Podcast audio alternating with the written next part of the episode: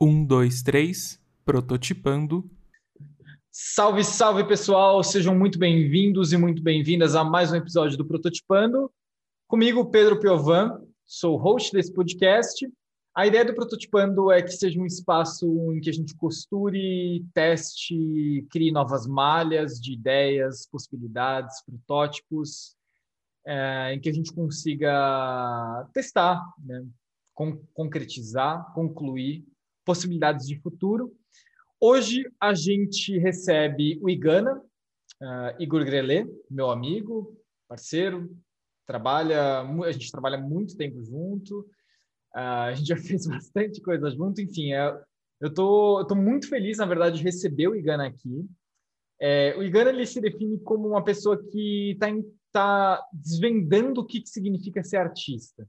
Né, ele é designer, grafiteiro, artista, ele, ele se dedica a explorar uma série de práticas, técnicas entre o digital e o manual para compor comunicação visual.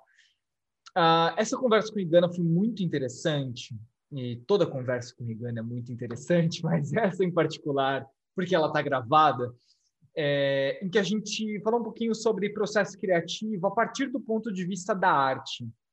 O que é muito interessante o quanto é similar e próximo ao processo criativo do mundo dos negócios, que é o que, por exemplo, eu estou mais inserido. Ah, e a gente ali no final a gente vai chegando a uma conclusão de que só existe o processo criativo, independente do lugar onde ele vai ser aplicado. É, eu, eu recomendo que você ouça essa conversa com muita atenção e abstrair alguns conceitos que o Igana traz e, e conseguir colocar esses conceitos em qualquer realidade, seja ela familiar, profissional, artística. É, o Igor ele dá um mapa muito, muito, muito claro sobre processo criativo a partir do lugar onde a criatividade ela nasce. Então, sem mais delongas, eu vou deixar vocês com o Igana. Vamos que vamos, Igana? Simbora.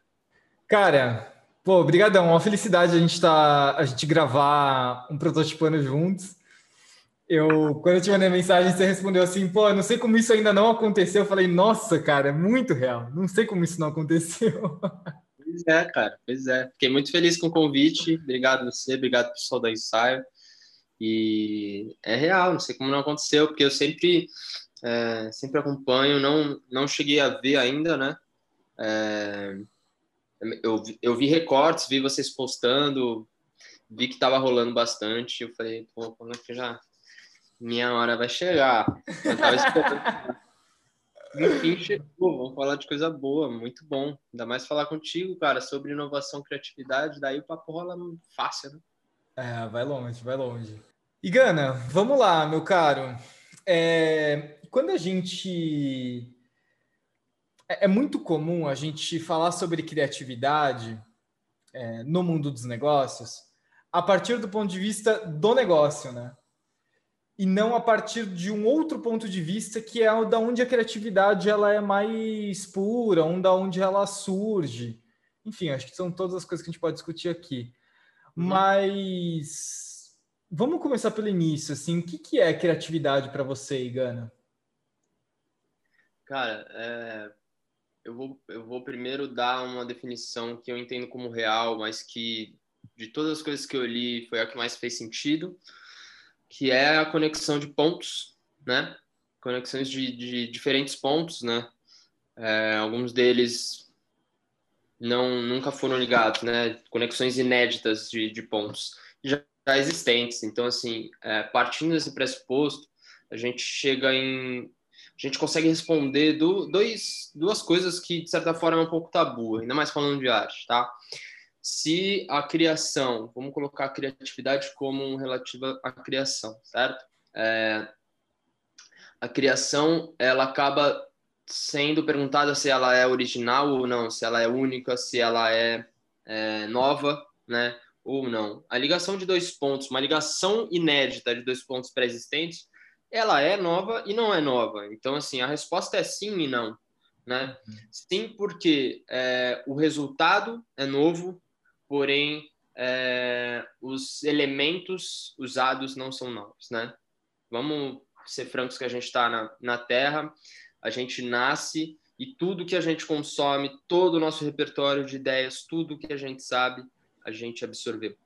Então não tem como eu tirar alguma coisa é, do além que eu não tive essa percepção. É, se eu conseguir traduzir, mesmo que ela seja é, divina, se ela está me acessando, eu acho que ela tem acesso é, a tudo, é um canal, né? Então assim, eu encaro dessa forma, né? Eu encaro uhum. dessa forma. Uhum. Mas, mas para ter esse acesso, Gana, é, você vê processo para que isso aconteça? Você não vê processo? Porque um dos tabus que também existem é, é do mundo da arte para o processo é de que assim, não, para você ser criativo, você não você não deve depender de nenhum, nenhum processo, né? Qualquer processo que você tentar entrar, isso já está minando a criatividade. E, e do mundo dos negócios para o mundo da arte, o contrário, né? Não, eu preciso de um processo, eu preciso de um caminho, só que aí a pessoa acaba se esvaecendo do, de qualquer tentativa poética que ela tenta fazer, né? Sim. Como é que você vê assim, esse processo criativo? O que, que é esse processo criativo final? Cara, eu acho que o processo criativo, pelo menos para mim, ele tem que ser existente. É, é importante a gente colocar a diferença entre processo criativo entre criação e entre expressão. Eu acho que a criatividade ela vai sim surgir no processo. Ele pode não ser reconhecível, ele pode não ser sistemático, ele pode ser do além, mas se o artista é, não tem um processo de ah, eu faço assim para chegar assim, né, de uma forma objetiva, seria muito mais subjetivo e orgânico, beleza, mas ele tem um processo, é a musiquinha que ele coloca, é o ateliê dele. E o processo eu tô falando assim, não necessariamente técnica, mas eu estou falando de ritual, entendeu? Estou hum. falando de, de energia, de canalização de energia. Então, assim, é um, exatamente esse acesso que eu comentei é um local ali.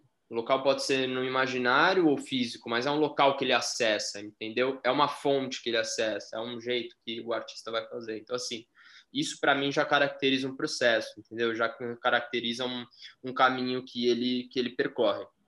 Agora, é, a expressão, que eu acho que é muito do que você está falando, de, da, do artista, né? principalmente quando você sai muito dos negócios, daquela coisa de vir uma ideia do além e é, ou simplesmente só cuspir ou só ser uma coisa muito é, energética mesmo e não tão focado no resultado, muito mais no processo, muito mais nessa nessa terapia, num fator mais holístico e não tão funcional da coisa, que é onde que mora muito essa alma da arte.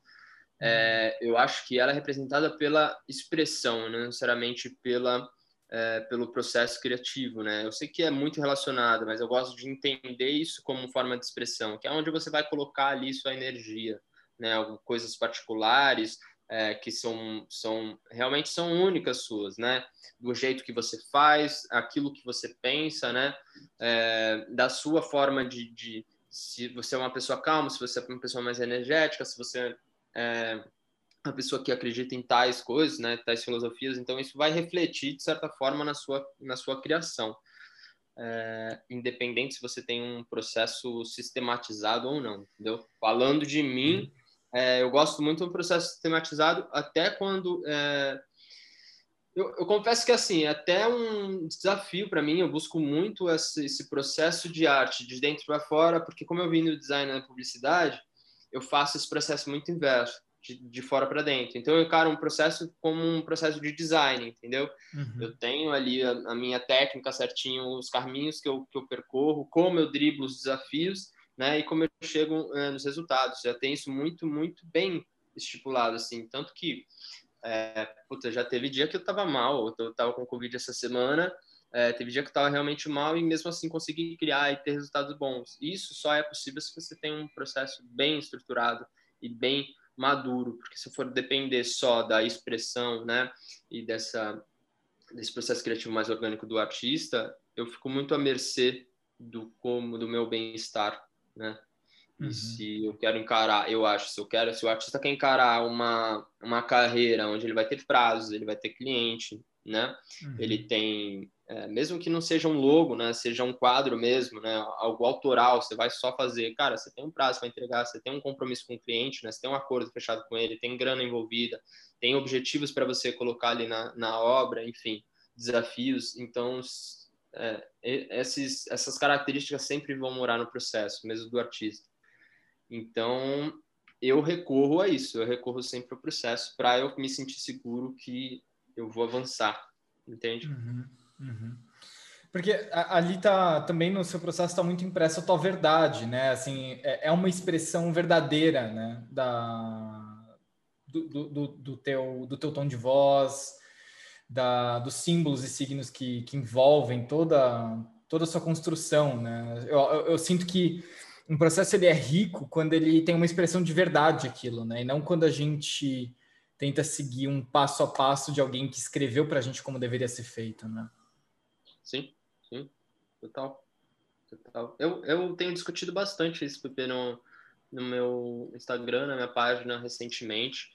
E o meu intuito cada vez mais é estar tá conversando com pessoas que vivem isso de todos os lados. Por isso que é um privilégio para mim estar tá com você, porque para mim você é, é um dos grandes nomes de, do que eu conheço hoje. É, eu tenho um contato que pode falar com propriedade é, de resultado, né? Pode falar com propriedade de técnica de estudo, de não simplesmente porque artista tem muito isso, assim, o artista às vezes tem um privilégio de ter um talento e ele se esconde do mundo, ele se apaga do mundo e é, ele de certa forma acaba sendo um pouco egoísta ao ponto de se apropriar disso e ficar dependente desse, desse talento. É, e eu acho que isso é uma faca de dois gumes. Isso acaba sendo também o, o pior, é, pior armadilha, porque quando o artista é exposto a um novo desafio, ele tem medo, né? Ele tem medo de sair da uhum. zona de conforto e tal. Ele pode estar colhendo pra caramba, ele pode estar seguindo na identidade dele, mas ele tem medo de sair. Então, é importante você ter acesso a esse processo criativo mais sistemático, mesmo que você não use ele toda hora, mas você tenha essa captada para você ser adaptável. Não tem como você falar hoje, em pleno é, 2021, é, ainda mais, olha o que a gente está vivendo, né? A gente tem que ter é, adaptabilidade no sangue. Hoje, o profissional da, do, da economia criativa, ele tem que ter isso como fator básico, como fator fundamental é, isso inclui a arte orgânica, sim, não é só do design. E eu acho que não, não existe muito muro, não, do design para arte. É, Isso que eu te perguntar. Eu, é, eu gosto até de, de encarar, assim, eu, eu entendo que o design ele acaba sendo mais funcional, ele acaba sendo é, um, um pouco mais, não formal, de certa forma, mas é, eu digo flerta mais com business, talvez pela maturidade, talvez pela origem, mas eu, a arte é, mais antiga, a arte sempre flertou com o mercado. A diferença foi que, é, não sei se é maturidade, não sei se é ego, não sei se é, eu não sei o que, que é, mas assim, se a gente for olhar, quem estuda a história da arte, quem realmente é, estuda a, a história, a dinâmica de como rolou, o artista sempre foi financiado pelo mercado. Sempre é. foi, cara. Sempre foi. Principalmente depois da, da, do surgimento da publicidade, foi quando teve é, um boom coletivo né, do mercado da arte, onde realmente a gente vê explodindo é, muitas escolas, né, muitas vertentes, muitos profissionais. Hoje a gente fala de uma viável profissão de arte, ainda é um tabu reconhecer isso, né? É, ainda é, tem que ser falado, mas é, não dá mais, né? Porque para a gente ficar olhando a criatividade com um fator divino, é, encarar o talento como é, como algo dos céus, um presente de Deus. É, eu, eu não desacredito no talento, mas eu acho que essa coisa de ah, dá, faz teus rabiscos aí, né? Tem muito cliente que chega para mim e fala: Meu, faz tua pira aí, vai no ateliê, fica trancado lá, tem suas ideias loucas. E o que, que, a pessoa acha, né? Que simplesmente eu, eu cago no rolê ali, entendeu? Tipo, é, é trabalho, é profissão. Isso que eu tenho focado bastante, assim, no Instagram. É uma profissão, sim. Eu fiz até um post recentemente falando é, para você trabalhar com arte, né? Para arte ser profissão, basta ser profissional. Então, é, é, ter compromisso com é, técnica, processo, resultado. Como se fosse, como se o artista ele fosse um animal exótico, né? Em que vale a pena colocar ele numa, num, num cenário, né? Vamos colocar ele num zoológico, ou ela num zoológico. Vamos colocar ali todas as condições para ela se expressar, né? Que é bem o zoológico, né? Bota o riozinho lá para o pinguim, o rio não, é o gelo, uhum. é, e, e, fica ali observando ele fazer alguma coisa. Né? E aí eu tenho certeza que o pinguim ele olha e fala assim, meu, esses caras estão me olhando aqui. Né? é o entretenimento, né? Virou um entretenimento. É, exatamente, exatamente. E, e acho que esse é um tema interessante, Gana. É, o, o, quanto que a arte perde ou ganha seu valor a partir do momento que ela vira um entretenimento? É, eu gosto muito desse assunto, cara. É, eu sabia que essa conversa ia rolar focando nos principais tópicos que eu amo falar, cara, que é realmente é, desmistificar, quebrar algumas máscaras, alguns tabus dentro disso, para quem vive isso, né? E eu hoje, assim, eu tive muito muito receio de falar com propriedade, mas é, é incrível como você fez parte da, do, do, meu avanço de carreira estratégico e é incrível olhar para o lado e é, perceber de uma forma feliz e uma forma infeliz também de que eu sou um case de sucesso, eu nem estou há tanto tempo e eu já sou um case de sucesso porque eu agi estrategicamente, tive maturidade profissional e hoje eu ganho é, bem, assim, mais do que pessoas que, amigos meus que estão tendo uma carreira fantástica dentro de um, de um, de terno gravata dentro de uma empresa, sabe? É, um diretor, enfim. Então, assim, é muito louco, assim, é um paradoxo para mim, porque eu tenho que ter maturidade para olhar e falar, beleza, é, já que eu cheguei até aqui, eu preciso levar a gente comigo, preciso mostrar que sabe, não é tão, assim, não é fácil, mas é possível, é possível, é possível chegar muito mais, eu nem tô 10% da onde eu quero chegar. E eu acho que tratando desse assunto que você falou sobre arte, sobre entretenimento, eu acho que é de novo uma, uma moeda de dois lados aí, né? Os dois lados da moeda. Um lado é o fator infeliz é quando é, isso, isso sobe a cabeça, a gente começa a lidar com ego, de artista que nega conhecimento, de artista que tem medo, né? Porque a gente está falando de um. Quando a gente fala de talento, como a gente começa a levar esse artista para o estereótipo, o arquétipo do mago, a gente começa a entender que ali moram coisas obscuras, com uma certa magia, e a magia também traz medo, porque é o desconhecimento, né? A surpresa, é o fator divino. Então, assim, é, é aí que moram os dois lados da moeda. Um é incertezas, medo, né, desconhecido, aquele fator de, de que ah, e eu passei por isso, de nascer, estar né, tá no colégio e ser nítido que eu ia trabalhar com aquilo, mas as pessoas vindo falar comigo desde criança falando, olha, você vai trabalhar com isso, você vai trabalhar com isso.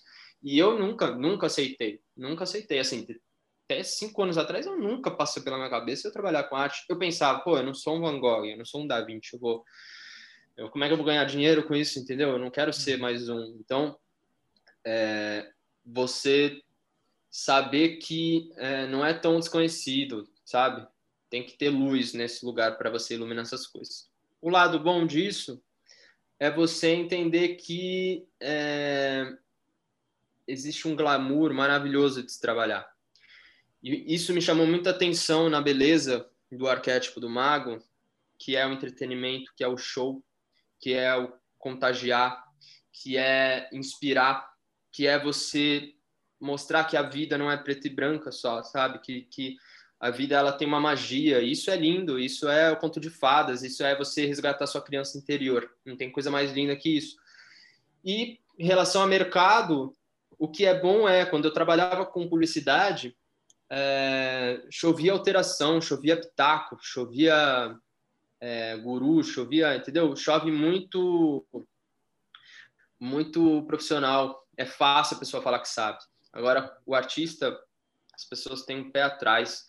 Moram. Eu, eu, eu tô blindado. Quando eu comecei a trabalhar com arte, eu percebi que eu estava blindado. A pessoa tem medo de pedir alteração. A pessoa gosta de, de me ver trabalhar, entendeu? Quando que um advogado vai chegar a fazer uma live fazendo um processo e a galera vai ficar aplaudindo, vai falar, caramba, irado, compartilhando. É muito difícil. Então, é um trabalho que ele é muito glamorizado, ele é muito vendável. Então, é, isso é muito legal.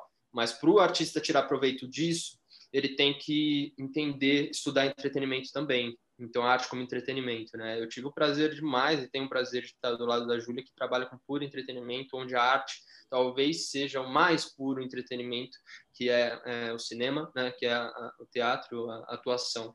Então, eu consigo ver quando que isso, é, qual é o bom, como levar isso, entendeu?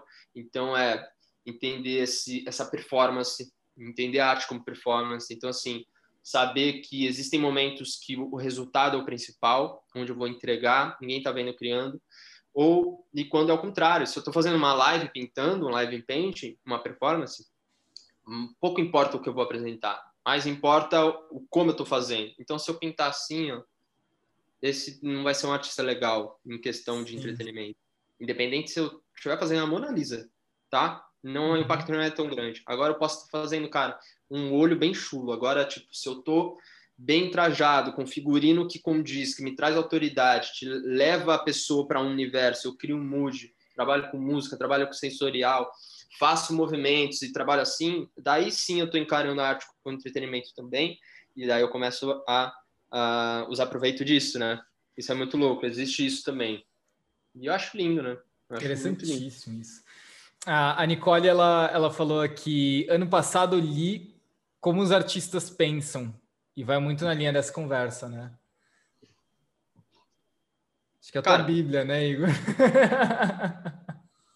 eu, eu, eu acho que cada. Eu estudei bastante li, e li e tô lendo, inclusive chegou agora um livro, né? O Caminho do Artista, que é mais um, uma grande Bíblia aí, eu, que eu vou ler. Mas é, é muito importante que o artista estude os artistas e os cases e perceba que o artista, muitas das vezes, muitas vezes, e principalmente quando a gente começa a olhar é, um cenário mais antigo, não tão contemporâneo, a gente vê um padrão bem grande de uma saúde mental defasada, né? Uma saúde mental onde é, a beleza, a extração da arte, ela está no melancólico, ela está no sofrimento, ela está na loucura. Isso porque eu acredito. É, o artista ele ele vê um, o mundo de uma forma diferente não porque ele é um, um ser iluminado e, e, todo mundo tem sua visão de mundo. Eu só penso que o artista ele não deixou de ser criança, né? Ele tem um privilégio de continuar sendo criança, que eu acho que todo mundo tem que ser. É, só que ele consegue visitar isso, né? E quando a gente fala de carreira, é aquilo que a gente vai fazer todo dia. Então, se ele uhum. consegue visitar a carreira dele, é visitar a criança interior todo dia, ele deixa de, ele, ele, ele não deixa de ser criança. Então, assim, é, você não, você visitar isso, esse lúdico, é, às vezes te coloca numa vulnerabilidade de você não querer encarar algumas coisas como elas são e de você começar a distorcer muito o mundo. Então, é, o artista que, que vive nessa, nessa expressão a partir do sofrimento da melancolia, ele acaba sendo refém de um estado mental ruim para ele poder ser produtivo, ou ao contrário, né? Uhum. Então, é, eu acredito muito nessa, nessa virada de página, assim, nessa ressignificação do pensamento do artista que ele é um profissional como todo mundo e que ele precisa ter saúde mental como todo mundo. Então, assim, eu pelo menos funciono. Eu tenho meus dias ruins e consigo criar mesmo assim, mas quando eu tô bem, aí que é algo que flui mesmo, sabe? Porque é colocar um, um incenso gostoso, botar, agora não, que eu não tô sentindo nada de cheiro, mas colocar uma música boa, é, tá com o meu ateliê organizado, isso é uma coisa, né, muito é. que tem que ser falada também sobre o local de trabalho, o artista é aquele artista caótico. Eu, eu fiz um post, que eu ainda não postei, mas eu vou postar, que é o, o mito do, do artista pobre, é, que também vai falar sobre esse artista desorganizado, caótico, que, cara, existe sim, existe sim, mas isso, isso é, sabe aquela, não é que é mentira, mas sabe aquele, aquela lenda bem contada? Sim, sim, sim. E é contada tanto que o próprio artista acredita que tem que ser assim, ele começa a se ver assim, mesmo ele nem sendo assim. Então, eu hoje tenho um propósito muito grande de desmistificar isso e de colocar alguns elefantes, né, na, então na, na sala e falar sobre algumas coisas que têm que ser faladas e mostrar cada vez mais meu dia a dia. Meu dia a dia é, eu, eu tenho acordado cedo, é, tenho priorizado minha organização, sabendo que eu não sou uma pessoa organizada, o meu ponto fraco é a organização, então eu tenho que, tenho que focar nisso, nos meus pontos fracos, eu tenho que ser organizado para eu conseguir atingir minhas metas. Se não, se eu for ficar nesse, né, nesse, nesse é. caos, assim, não dá. É, eu, eu, acho que existe um, mito muito grande, né? É, é, preenchido uma, um monte de conteúdo no que, que significa ser artista ou profissional que levam, levam as pessoas muitas vezes para um cenário, né? Para cenários irreais de presença, né? É, é a mesma coisa que, sei lá, chegar para o executivo e falar, cara, você sempre tem que ser muito organizado e tem que estar tá tudo na planilha. Tipo, também, né? É, é, é, sobre outra coisa que a gente está falando aqui, né? É, a, a, Renata ela falou uma coisa muito interessante aqui, e até sintonizando para você que está ouvindo esse, esse episódio do Prototipando via podcast, a gente também está aqui na Twitch. Então, e aí, galera da Twitch, beleza? A, a está seguindo a gente aqui, obrigado, Maio Hanna. É, se você está aqui com a gente na Twitch e ainda não segue a gente, é, e se você gosta do nosso conteúdo, óbvio, segue a gente, porque você também vai receber notificação quando a gente entrar ao vivo. Uh, o que faz você não perder uma conversa tão boa como essa. A Renata ela falou um negócio super interessante aqui, que é sobre estado de flow.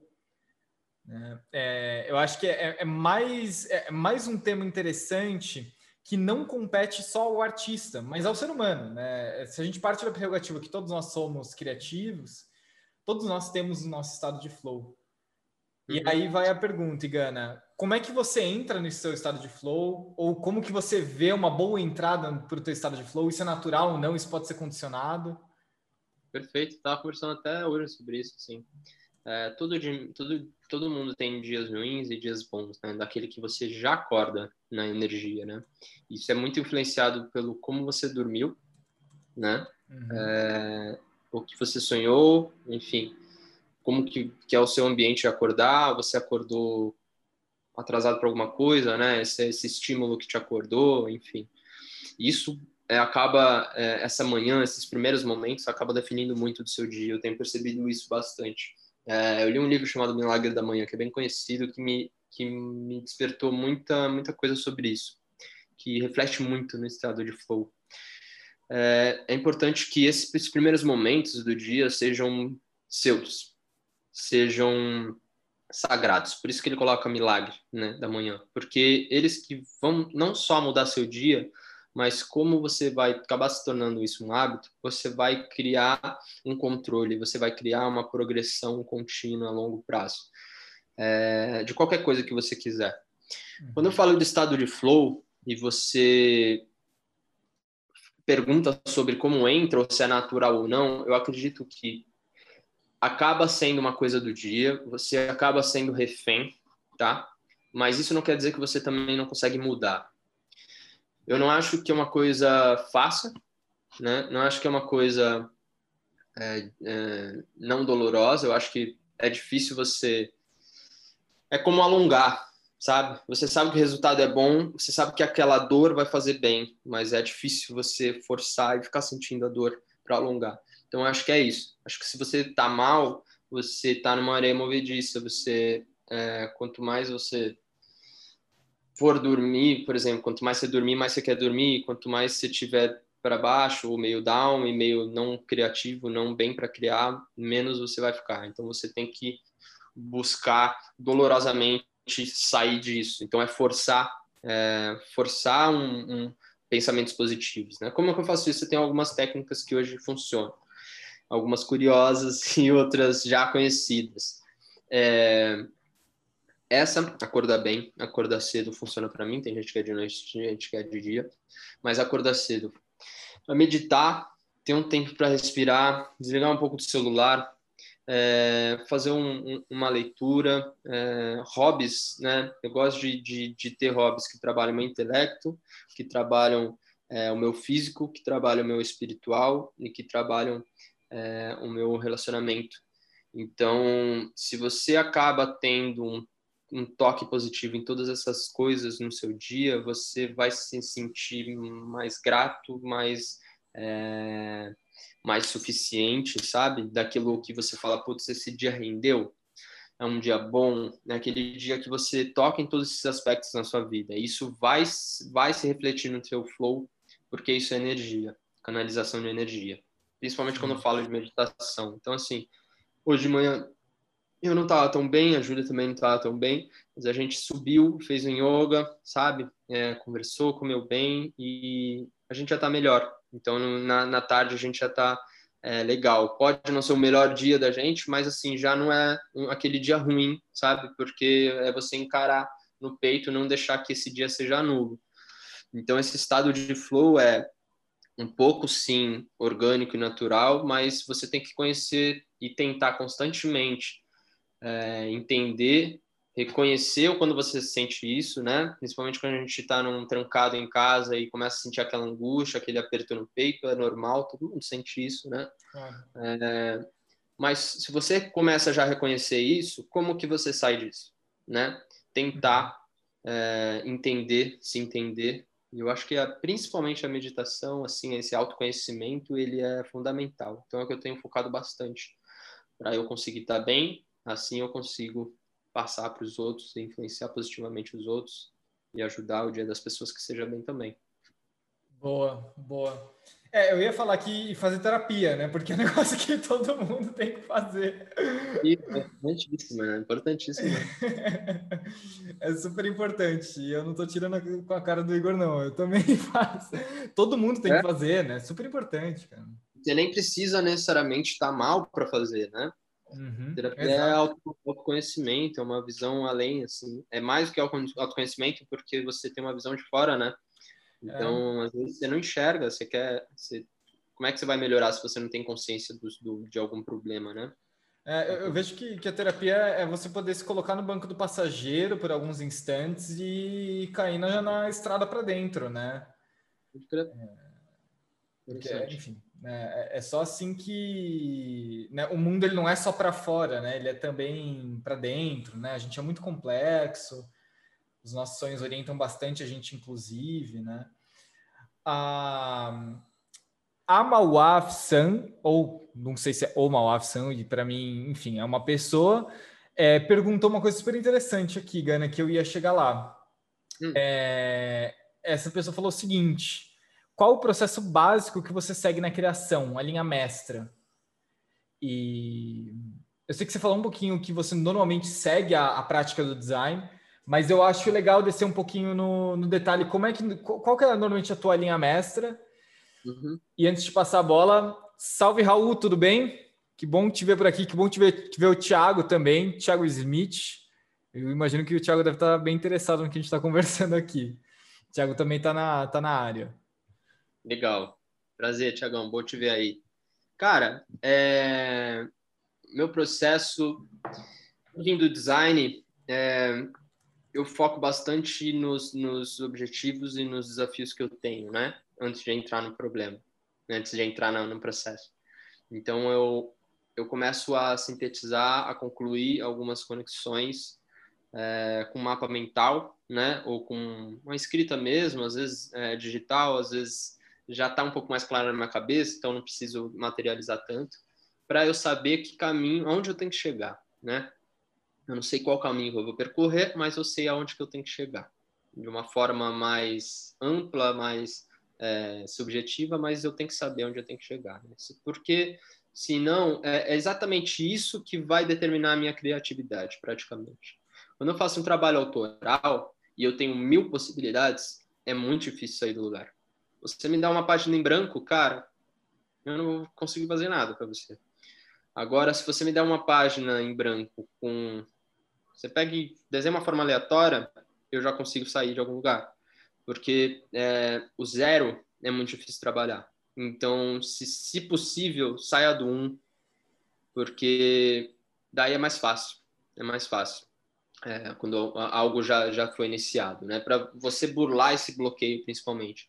Então, eu ganhei uma maturidade muito grande de não só burlar esse, esse bloqueio, é, exatamente definindo quais são os meus desafios, meus objetivos, né? E meus recursos, principalmente com o que, que eu vou trabalhar. Isso vai delimitar muito técnica, vai delimitar se meu público com quem eu vou me comunicar, é, ele, qual é a linguagem que esse público fala, né? Qual é a retórica, qual é o repertório que ele tem, né?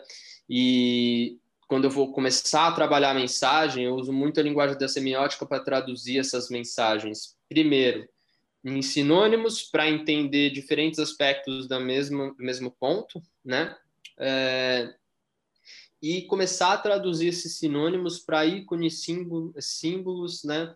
É, e signos para eu entender que é, a representação de um sentimento eu posso fazer com uma cor, eu posso fazer com uma forma, eu posso fazer com uma escrita, eu posso fazer com uma técnica, né? E começa a juntar isso. Quando eu começo a entender quais são os recursos, linguagem, técnica, tudo isso que eu fui traduzindo para chegar nesse objetivo principal, eu entro no meu melhor amigo, que é o Pinterest, e a minha, minha pasta de salvos do, do Instagram, que é maravilhosa. Eu acho que se eu perder aquilo, eu vou ficar muito triste, assim, porque aquilo é minha fonte de inspiração total. Então, assim, é, o Pinterest é uma plataforma bizarra, assim, um algoritmo é, esplendoroso, cara. Hoje, você fazer uma pesquisa iconográfica, uma pesquisa imagética, é muito fácil, né? É muito fácil você chegar onde você quer e pegar imagens relacionadas. Então, é, e cada vez mais, a inteligência artificial está vindo com softwares que eu estou vendo que eles estão criando imagens, né? Eu vi esses dias, até só fazer um parênteses, eu vi esses dias um site de inteligência artificial que você desenhava, você escrevia, na verdade, né, o que você queria ver e a inteligência criava. Então, por exemplo, você escreve assim, Charlie Chaplin de bicicleta, é, plantando bananeira. A inteligência artificial criava, cria diversas imagens do Charlie Chaplin plantando bananeira andando de bicicleta. Imagens inexistentes, tá? É, existe até a possibilidade de você desenhar como você quer uma montanha, você quer ver a montanha, você só desenha o formato e eles vão atrás, eles Caraca. criam as imagens. É muito louco, assim, eu acho que cada vez mais vai ser é, mais, é, mais fantástico essa busca, essa criação. Porém, é, entendendo essas, essas referências, eu começo a fazer um mood board, começo a fazer uma pastinha, pode ser no Pinterest, pode ser é, virtual, física, começo a reunir essas, essas, essas, essas referências, né? É importante é, o, o, o, criativo entender que a criação, quando a gente fala de diferentes pontos, diferentes conexões dos mesmos pontos, a gente precisa é, saber como é que é isso na prática. Quando eu olho para uma, uma criação, vou traduzir para uma criação mais artística, tá? Se eu olho para um quadro, eu consigo identificar, desmembrar, eu chamo de anatomia né, da, das referências, anatomia da criação. Então, quando eu vou olhar um quadro, eu vou olhar alguns pontos eles são, não, não é regra e não são limitados a isso, tá? Vou dar alguns exemplos. É, composição, tá? Composição da obra, que é a diagramação de elementos, diagramação do, do que você está compondo, tá? Dos, do, dos objetos, enfim, em cena. Fluxo. Fluxo é o fluxo ele pode ser delimitado por hierarquia de peso, né? De equilíbrio da sua formação. É, você calcula muito o fluxo do olhar, o fluxo da energia da obra. Então, às vezes, ela tem um peso para cá que puxa para cá, o seu olhar, né? Ele pode ficar totalmente perdido, ele pode só focar num ponto, então isso é manipulável, né? O seu fluxo, é, a sua paleta de cor, então é fácil você identificar também quais são as cores usadas na obra. É, mensagem, quais são as mensagens obtidas ali, quais são os signos, símbolos, né? É, ícones presentes na, na, na obra. Qual é a técnica né, que ele está utilizando, qual é a referência à escola, a vertente, né, qual que é a mídia que ele está usando. Então, assim, tem vários elementos que você pode, é, você pode observar da obra. Para você criar algo novo a partir de referências pré-existentes, para você conseguir não copiar, é simplesmente você fazer essa decomposição e pegar, copiar, mas copiar só um entendeu? Um, um fragmento, sim. Exato. Porque daí você pega composição e paleta de uma cor, mensagem de outra, fluxo de outro, né? Grafismo e técnica de outro. Pronto. Ele misturou três, já tá ótimo. Você já vai chegar numa coisa diferente, entende? Uhum. E eu falo isso assim com uma propriedade de quem já errou, tá? Já, assim, eu já quase me ferrei bastante, assim, já errei em diversos níveis. Já erraram comigo, já me plagiaram, já erraram no processo, é comum, e quanto mais você ser exposto, você ser referência, é, isso vai acontecer, é normal. Agora, é, é, importante que o artista saiba o seu limite, né? E eu, por vir desse processo de design, e trabalha muito com, com, manipulação de imagem no meu esboço, que minha criação é digital, então eu pego uma foto, recorto ela, pego uma criação de um artista, recorto, já boto aqui e tal, é perigoso você fazer isso, porque de certa forma você está é, utilizando. Então, assim, eu, eu entendi, né, acabei entendendo na marra qual que é o limite disso e qual que é a forma saudável de você fazer isso. Inclusive, eu queria deixar até uma recomendação de um livro chamado é, Roube como Artista, do Austin Leon. É, uma bíblia, né, para quem trabalha com economia criativa. É, para mim deveria ser um livro de escola, né, para todo mundo, mas ele ele desmistifica muito isso e ele fala muito sobre esse processo, o que, que como fazer isso de uma maneira saudável. Cara, eu acho que uma pessoa, uma pessoa que trabalha no mundo dos negócios, e Gana, é, ela, ela tem que ouvir. É, e se você puder, você que está ouvindo o podcast, volta sei lá, três minutos atrás e, e reescuta. É, ouvir com, com, com ouvido atento, porque em nenhum momento você deixou de falar de coisas que são aplicadas em qualquer lugar. Né? Se eu quero criar um novo produto, um novo serviço, um novo fluxo de processo, uma nova estrutura organizacional, é, é basicamente é isso, né? O processo ele é sempre o mesmo, né, Igana? Inclusive foi isso que permitiu a gente trabalhar junto em diversas coisas extremamente diferentes, né? É, desde, por exemplo, eu tenho um olhar mais de negócio, poder ir para o campo da arte, é, uhum. você, o Chau, do campo da arte no campo dos negócios, né? Nunca existiu uma limitação da criatividade, do nosso processo criativo, em termos do, do contexto que a gente estava é, utilizando, né? Isso que eu acho que é muito interessante, cara. Sim, total. Eu acho que é, quando você vai olhar para o mundo dos negócios e você vai, você quer criar um, um protótipo, você quer criar um piloto, é, uma solução. Você pode sim, isso é muito comum, é muito feito, produtos de sucesso que são cópias daquilo que já existe, mas com algum fator que essa esse produto que já é existente está pecando ou algum fator que ele não está focando, entendeu? Então, ah, eu quero criar um copo, já existe mil copos, ah, mas eu vou criar o meu copo e o meu copo, em vez de ter uma alça, ele vai vão ter duas alças, né? Para uhum. criança, por exemplo, a criança segurar assim, vamos supor. Então, assim, você mudar um fator que ele é muito, é, muito impactante na, na, no produto, você já está dando um novo significado. Eu gosto muito de pensar, Pepe, hum. de um fator de comunidade. Se a gente começar a pensar, eu acho que a sociedade está entrando nessa, nessa era de aquários, um pensamento coletivo, e a gente está entrando numa consciência de unicidade né, da Terra como um todo a gente tem que começar a pensar em rede num propósito principal, né? um propósito de evolução humana. Se a gente pensar na história da evolução, e vamos pensar na história da evolução não só da Terra, para a gente não ser tão egoísta. É, cara, imagina assim, surge um gênio, um, um Leonardo da Vinci, vamos supor, faz diversas criações. Legal, tem seu mérito, cria as coisas, ele tem um tempo de vida, ele morreu. Uhum a pessoa física dele morreu, mas o Leonardo da Vinci ainda existe. Suas criações evoluíram e hoje a gente voa. Eu sou capaz de ir do mesmo dia para os Estados Unidos muito por causa dele.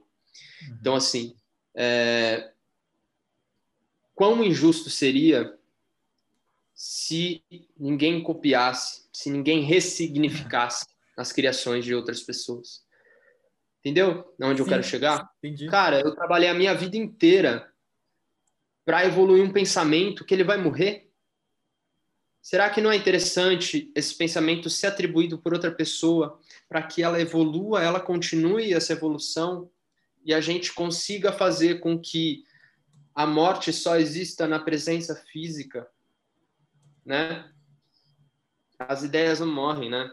Sim. É, é, esse conceito, né? essa, essa presença da, da, da ideia da pessoa, da filosofia é, humana, ela vai ser uma metamorfose, uma metamorfose ambulante. Então, assim, esse pensamento me, me deu muita tranquilidade e muita gratidão se alguém pegar um trabalho meu e ressignificar, ou se eu quiser ressignificar o trabalho, porque eu, eu não estou pensando, eu não quero com esse trabalho mais é, o meu nome na revista para eu ganhar dinheiro. Lógico que eu quero ganhar dinheiro, lógico que eu quero fama, mas assim existe um propósito maior, uhum. que é o todo, tá? O todo de espaço, o todo de tempo.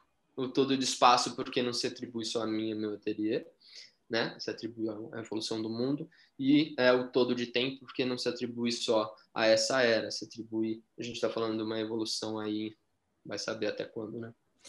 É, a gente está falando também de legado, né, Igana? Porque a gente está, a partir desse ponto de vista, que eu estou elaborando, tá? Posso estar muito errado, mas é, a partir desse ponto de vista em que a criatividade ela serve a nós, né? Ela serve a todos, a mim, a minha comunidade, as pessoas que se beneficiam com isso.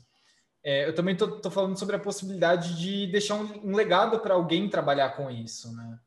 Eu é, faz um tempo eu, eu, li um livro que chama, vi até buscar o título aqui, Uma Nova Chance para o Sr. Dubler, da Sene Gleister.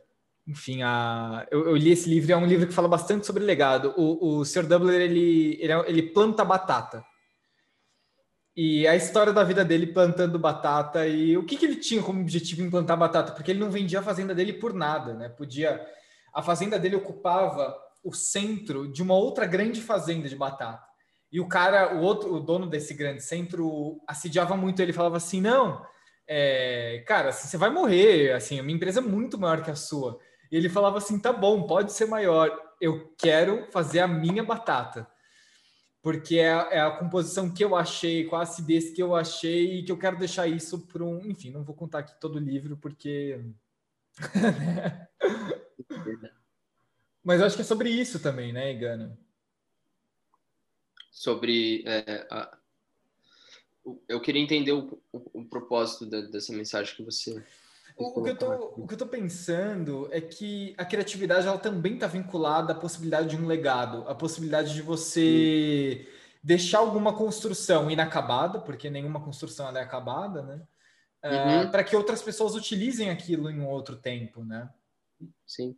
É, e, e, eu acho que também existe uma, uma vontade né, natural do humano de é, registro, né?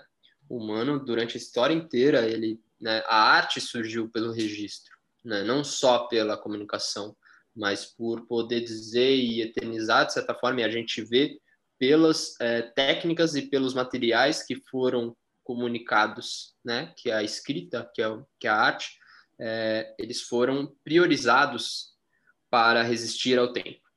Então, isso é uma evidência gigantesca, né? Uma prova de que o humano, por todo tempo, ele quer deixar o seu legado, é, não só de forma individual, de tipo, né? Eu, Igor, estive aqui, né? Isso se reflete muito também né, no próprio movimento de pichação, por exemplo, é, como na antiguidade, né? Na pré-história também, a gente vê das marcações né, dos, dos egípcios, das cavernas também, enfim, é, é, é sobre legado, né, sobre continuidade, sobre é, conhecimento que deve ser passado. Gana, para a gente ir abaixando os trens de pouso aqui na Twitch e já já a gente finalizar nossa live aqui, mas a gente continua, porque inclusive tem algumas perguntas de epifania para te fazer. Para você que está na Twitch e não conhece Epifania, é, recomendo dar uma olhada lá. Eu vou mandar o link aqui para vocês. A Epifania é o nosso sub aqui. Enquanto a, a Twitch entendeu que a gente não é importante, a gente não tem sub aqui, no, aqui na Twitch. Mas a nossa sub vai ser uma inscrição para Epifania, que é um lugar onde a gente publica vários spin-offs do Prototipando, passeio. A gente grava toolkits semanais é, de inovação, ferramentas de inovação, pílulas de inovação, que é uma gravação minha com o Léo comentando sobre algum assunto, algum tema de inovação. Então, se você quer continuar acompanhando a gente, inclusive saber a resposta das perguntas que a gente ainda não fez para o Igana é, no futuro uh, vai estar lá publicada na, na Epifania. E nosso intuito é realmente esse, causar em você algumas epifanias. E se você ainda não está inscrito ou inscrita aqui na nossa, no nosso canal da Twitch, uh, assina a gente aqui, começa a seguir a gente, esse é o nome, né? Segue a gente aqui na Twitch para que a gente, enfim, saiba que você que está fazendo sentido esse tipo de conteúdo. E para você que está aqui também acompanhando a gente, muito obrigado. Valeu, Malsan, por seguir a gente. Agora sim, agora que eu entendi, é o Malsan. obrigado, Maurício, por seguir a gente aqui também. É, gente, muito obrigado mesmo por quem está assistindo aqui. É super importante para a gente saber que está fazendo sentido esse tipo de conteúdo para a nossa comunidade. E para a gente finalizar a live, eu vou fazer a pergunta que o Malsam mandou aqui para a gente, que eu acho que tem tudo a ver com o tema do, desse, da, da gravação do prototipando de hoje, que é qual que é a importância do analógico no processo criativo, do fazer com a mão, além do fazer com o teclado e com o mouse? O erro. O erro. O erro é fundamental para a inovação. Eu, eu sou uma pessoa que tenho muito uma natureza muito digital, minha criação ela é digital, eu sempre priorizo digital é, por recurso, por velocidade, por é, N fatores, né? Mas, cara, é, é apaixonante, o erro é apaixonante.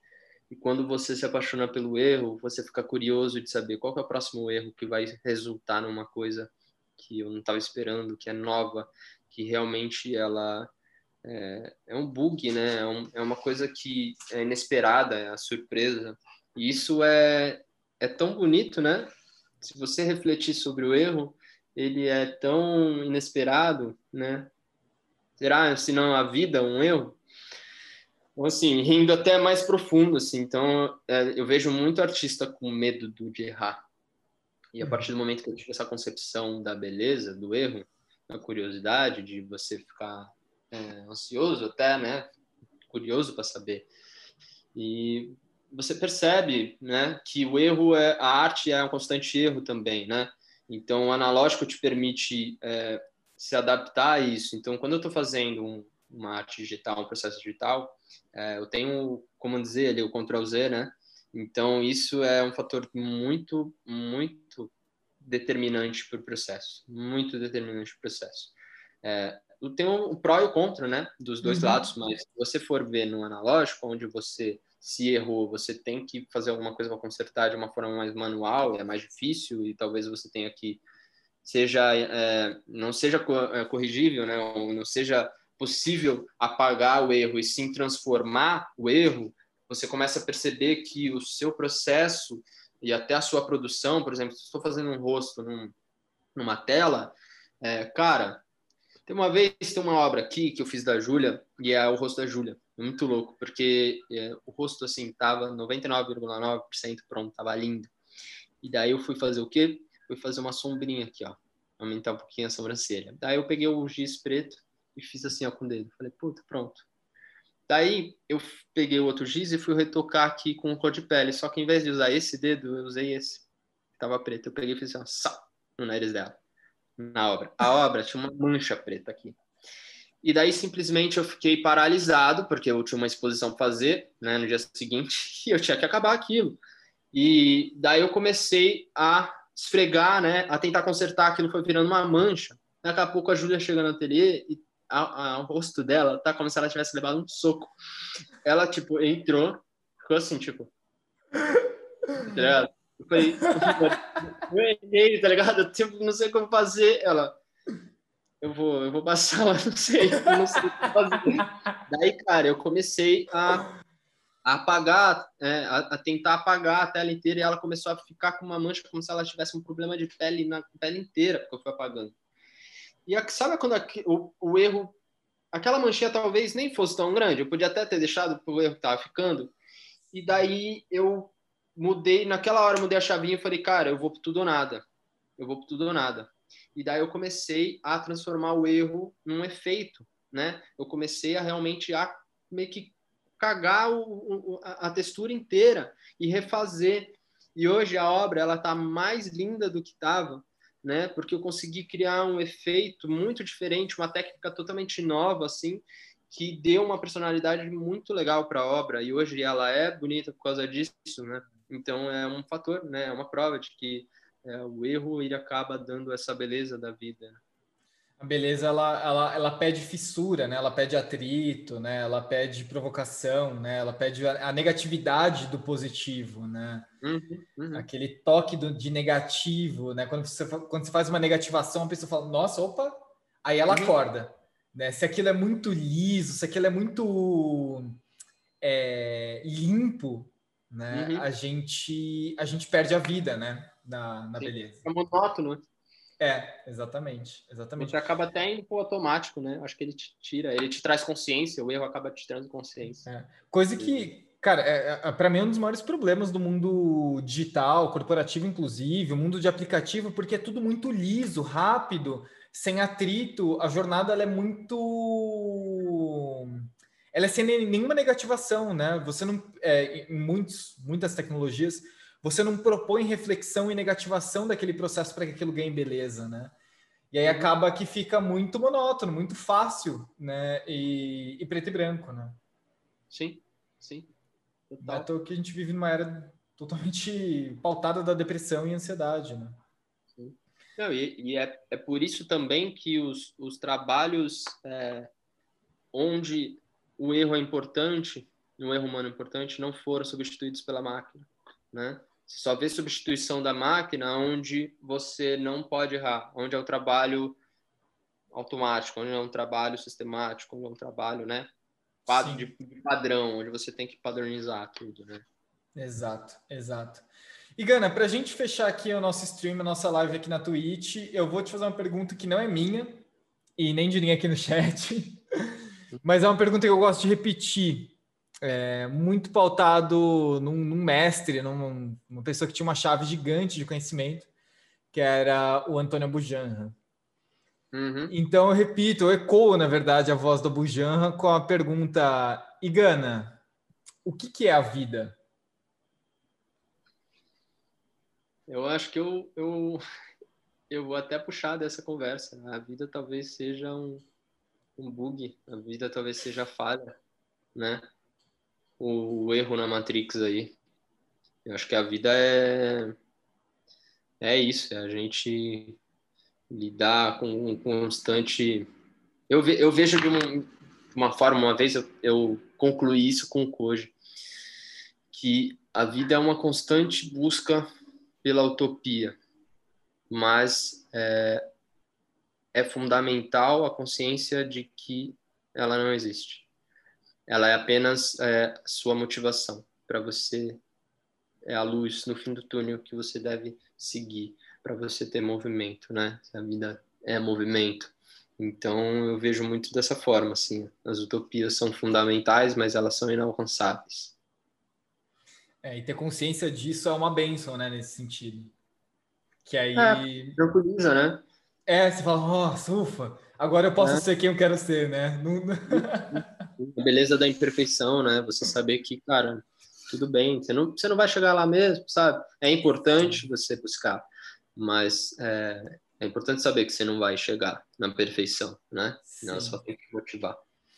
O que me leva a um, a um, assunto que eu acho que é muito interessante também a gente discutir, talvez a gente traga para um outro é, episódio, mas é que a vida não tem nenhuma meta, né? Qualquer tipo de meta que a gente vai ter, ela é ilusória, ela é e, e, muitas vezes neurótica, né? Eu acho que, enfim, é uma provocação, na verdade, né? Porque é só para aguçar aqui a, a pimenta no, no rolê. Galera da Twitch, obrigado de novo, vocês que acompanharam a gente até o final. Caraca, a gente tem bastante gente aqui acompanhando até o final, eu tô bem surpreso. Eu acho que todo mundo queria ver o Igana aqui no. Pô, prazer, eu não tô vendo quem tá online, mas agradecer muito. Se tiver alguém que veio também pelo meu Instagram, é, que já me acompanha, obrigado demais. É, agradecer também você o convite, agradecer, agradecer as outras pessoas que estão aqui, que não me conheciam, que estão me conhecendo agora, é, ou quem não conhecia o PP. É, eu tive o prazer e a honra de é, somar essa pessoa maravilhosa para minha vida e fiz questão de não largar mais. Hoje ele é meu vizinho, estou vendo o prédio dele daqui e eu tenho assim um orgulho, orgulho de ser amigo dele, de ser parceiro profissional também. Aprendo com ele e sempre quando eu troco ideia, mesmo que seja profissional, é, ela acaba concluindo ensinamentos para a vida, para o espiritual. O PP que também é, não não ele é workaholic, mas ele não, não fala só sobre trabalho, né? O trabalho dele também gira muito sobre pessoas, né? E eu acho que muito muito orgulho também de ver o caminho que você está seguindo aí, esse quadro maravilhoso. É isso. Tamo juntão, Igana. Imagina, cara. Você, você tá maluco. A gente. Tamo junto nessa caminhada, né, Igana? A gente. Os cães ladram, mas a caravana não para, né? Já diria Planet Ramp. E Gana, dá, dá o caminho das pedras aí, até pra gente, né, finalizando agora mesmo com o Planet Ramp, aí, aí a gente fecha o programa. Como é que, para quem não te conhece, ainda não, não entendeu, não viu o teu trabalho, como é que as uhum. pessoas te acham? Como é que elas, enfim, consomem teu conteúdo ou acham algum tipo de, de forma de interagir contigo? Galera, hoje meu foco principal está no Instagram. Decidi focar numa mídia só. Vocês podem até, sem querer, achar outras, YouTube, LinkedIn, mas eu peço que me acompanhem pelo Instagram, arroba. Se você colocar lá, arroba Igana, I-G-A-N-A, você já vai me achar, tá? Hoje eu estou muito focado lá, produzindo conteúdo, conversando, dando meu máximo, é, falando sobre é, o lifestyle do artista, a vida do artista e ensinando né, agregando a galera que trabalha com criatividade, com inovação também. Então, em breve vou, lançando, vou lançar é, cursos, vou lançar os materiais, vou lançar é, vídeos, muitos para debater, principalmente para debater com os, as pessoas criativas, né? Então, meu intuito é agregar. Se você quiser evoluir um pouquinho, se quiser também passar algum ensinamento, trocar, eu acho que o importante é a união. Meu objetivo é a união dos artistas, que hoje tem pouco. Então, cola lá no meu Instagram, vamos trocar uma ideia. E é isso. Em breve vai ter o meu site aí que tá tá lindo, cara. Eu vou dar mais umas duas semanas, três semanas, vou estar tá lançando. Vai ter muita coisa no meu site também para é, para fazer, para consumir. Fechou? Cuidado para não errar, hein, Gana? Perigoso não errar, né? Tem que tomar é. cuidado para não para não errar, tem que errar. Tem que errar. Pessoal, a gente acaba o nosso episódio por aqui. Se você gostou desse episódio, eu acho que você vai gostar de mais dois episódios. O passado com Caio Bianchi. E se você ouviu do Caio Bianchi, você vai ver eu recomendando também o do Thiago Grengon, sobre criatividade.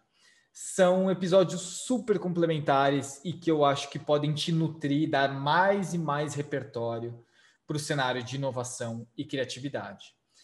No mais, eu só posso agradecer demais você que ouviu e está aqui até o final ouvindo a gente. É, ter você por aqui é essencial para mostrar para a gente que tudo isso aqui está fazendo sentido e de que faz sentido a gente falar sobre isso para nossa comunidade. É isso, te vejo no próximo Prototipando. Um abraço, gente.